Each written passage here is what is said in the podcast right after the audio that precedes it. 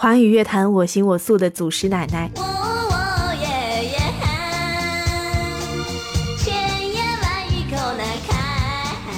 爆炸头、大耳环、大红唇，衣着前卫，电音女皇。二十世纪八十年代能完全符合这些词的描述的人，放眼整个华语乐坛，毫无疑问只有她——张强。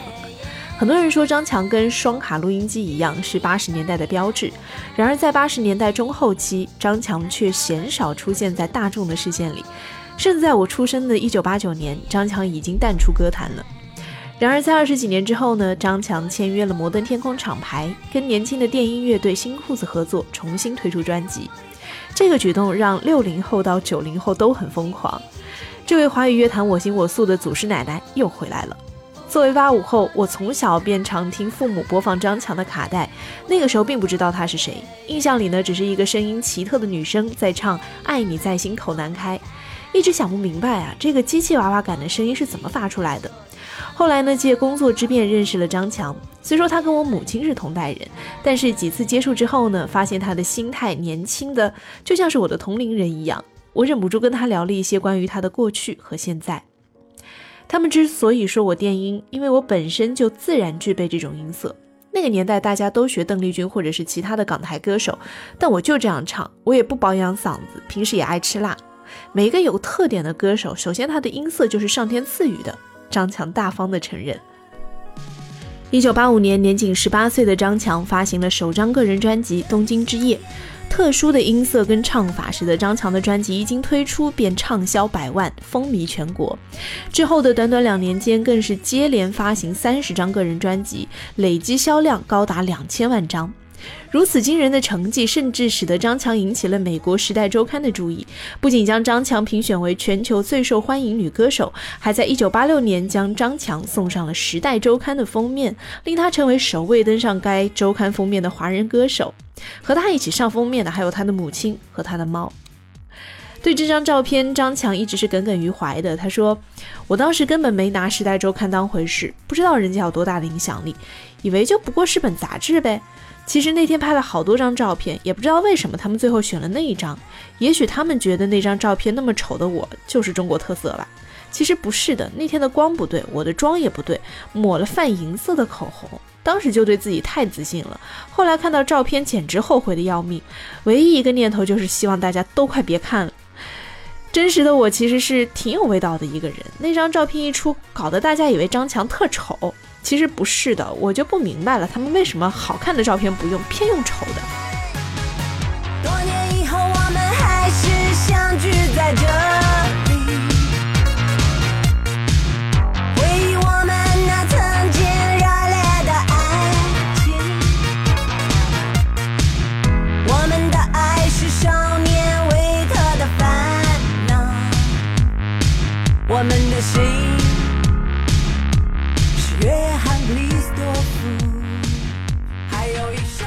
尽管照片的美观度的确是让人哭笑不得，可是它背后的故事呢，倒是颇值得推敲的。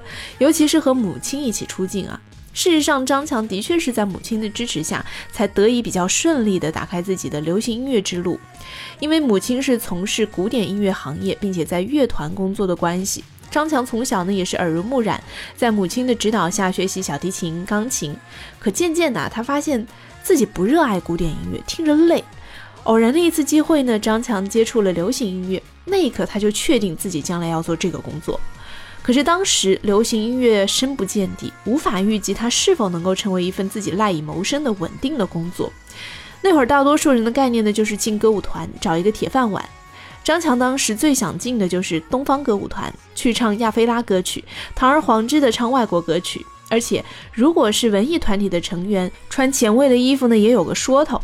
要不然，在外人眼里啊，他就是一个不务正业的待业青年。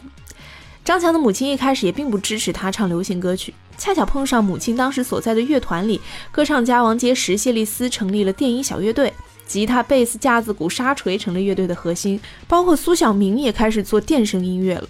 有一次呢，张强的母亲给王杰石、谢丽斯录音，边录边想，哎，做流行音乐的趋势来了。回家之后啊，他就对张强说：“孩子，你可以去做你想做的音乐了。”张强说也幸亏母亲也是做音乐的，思想本来呢就叫其他行业的人来的开放一些，加上王杰、石谢丽斯的电影小乐队渐渐成了团里最赚钱的乐队，才让张强啊做流行音乐变得更加的顺理成章。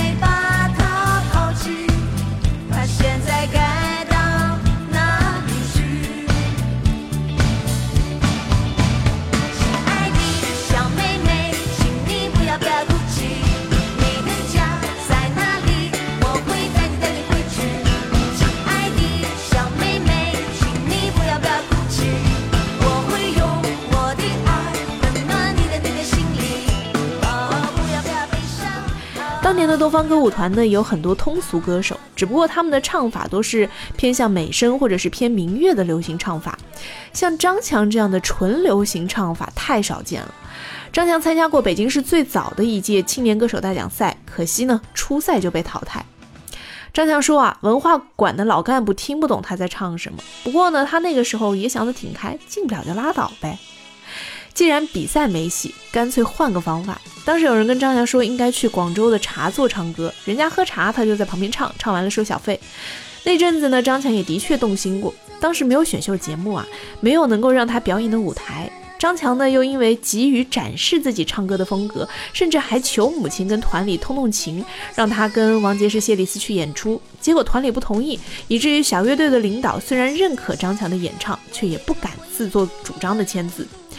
幸好参加完比赛之后呢，张强遇上了黑豹乐队的经纪人，开始了第一场走穴。之后名气慢慢打响，回北京之后呢，又在首都体育场做了一场流行歌曲大拼盘。从此之后啊，才开始有人找张强录音。那段时间呢，张强还自己录了小样发给各个音像公司，比如说像中国唱片社、中国旅游声像出版社、长白山音像出版社等等。最终，云南音像出版社相中了张强，一下子为他打开了理想的门。那个时候的歌手并不像现在五大唱片公司没有签约艺人这种机制，只签专辑，还是一盘一盘的签，谁也吃不准究竟有没有市场。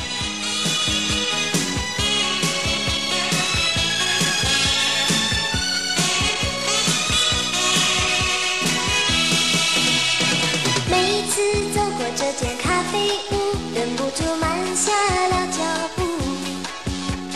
你我初次相识在这里，揭开了相约的序幕。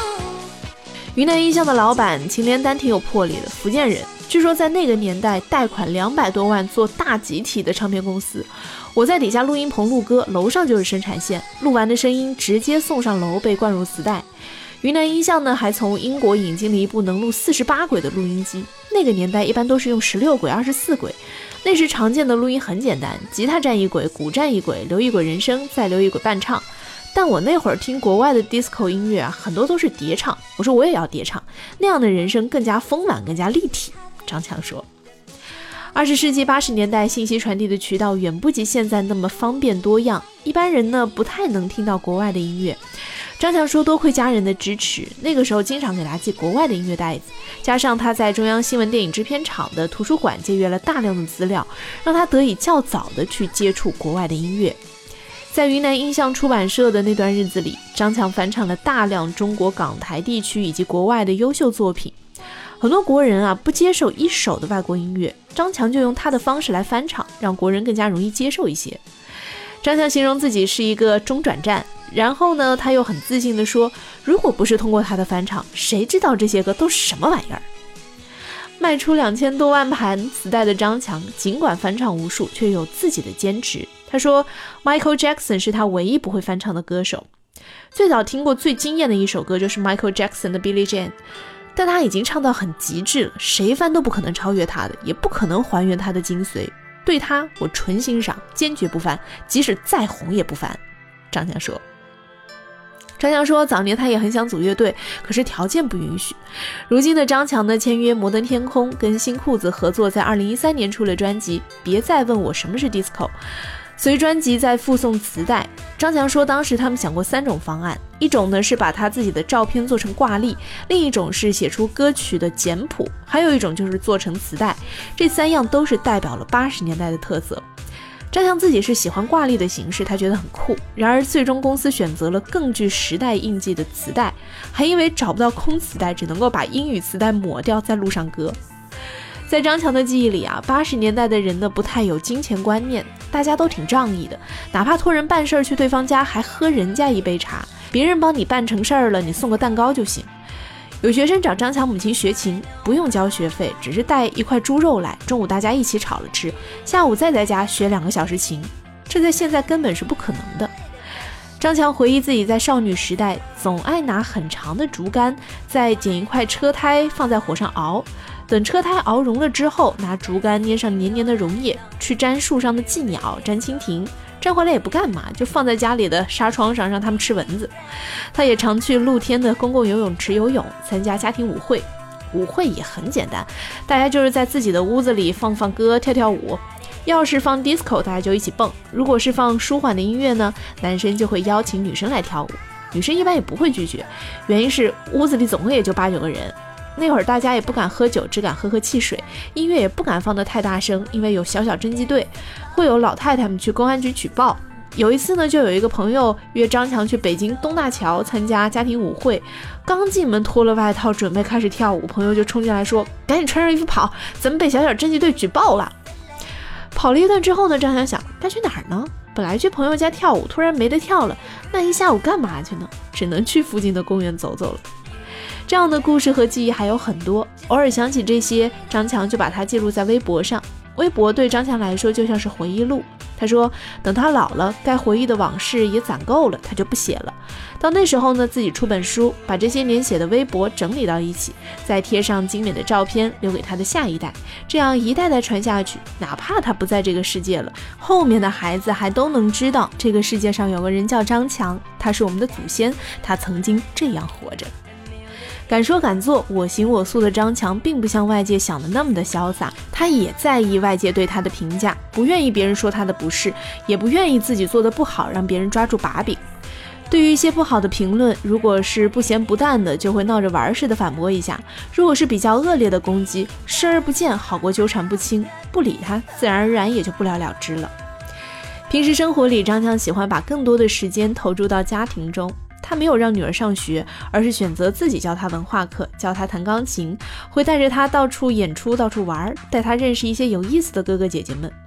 我见过张强的女儿，长得很漂亮，可能是跟着妈妈见多了世面，也不怕生，一副小大人的样子跟你聊天，还时常有自己的观点，或者自顾自的玩羊毛毡。你如果问他呢，他还会给你讲解一番。我没见过张强的儿子，不过听他的描述，似乎儿子的爱好跟他更像一些，喜欢听纯电音，酷爱打碟，总爱去夜店。可是张强说啊，每次只要儿子去夜店，他就跟儿子打架，管着他不让他去，还教育他要听音乐在电脑上听就行了，何必非得去夜店这么乌烟瘴气的地方呢？我说姐，当年要在您儿子这个年纪有夜店，估计你也早去了吧？他说对。我到三十岁还去夜店呢，可是做父母的无论孩子多大，都会为他悬着一颗心。张强曾在最当红的时候退出过歌坛，放下全部的名利去澳洲上学，住了一年半之后转而回国，又去香港结婚生子，在香港一住就是三年，专心照顾孩子，照顾家庭。张强说，之所以敢在当红的时候选择退出，是因为觉得没什么可唱的了。如今的张强又回归歌坛，因为他又找到了他喜欢的和他想唱的歌。我喜欢葛中山、阿四、逃跑计划这些新生代的独立音乐人，也喜欢马天宇的《该死的温柔》、凤凰传奇的《月亮之上》。我还跟宋冬野说，我想翻唱他的《董小姐》，拿去国外做，也翻成电影。宋冬野说：“姐，你随便翻。”说到这儿啊，张强笑得很开心。这么多年，张强说他脑子特别清楚，做音乐就是给自己听，给喜欢自己的人听，其他的人强拉也没用。对于自己，张强自认是一个大大咧咧的北京女孩，喜欢大事化小，小事化了，在别人眼里特别大的事儿，在他眼里都是小事一桩。他说：“我们整天纠结难过的事儿，跟宇宙比起来都是蚂蚁开会，还是心胸开阔、傻人有傻福的好啊。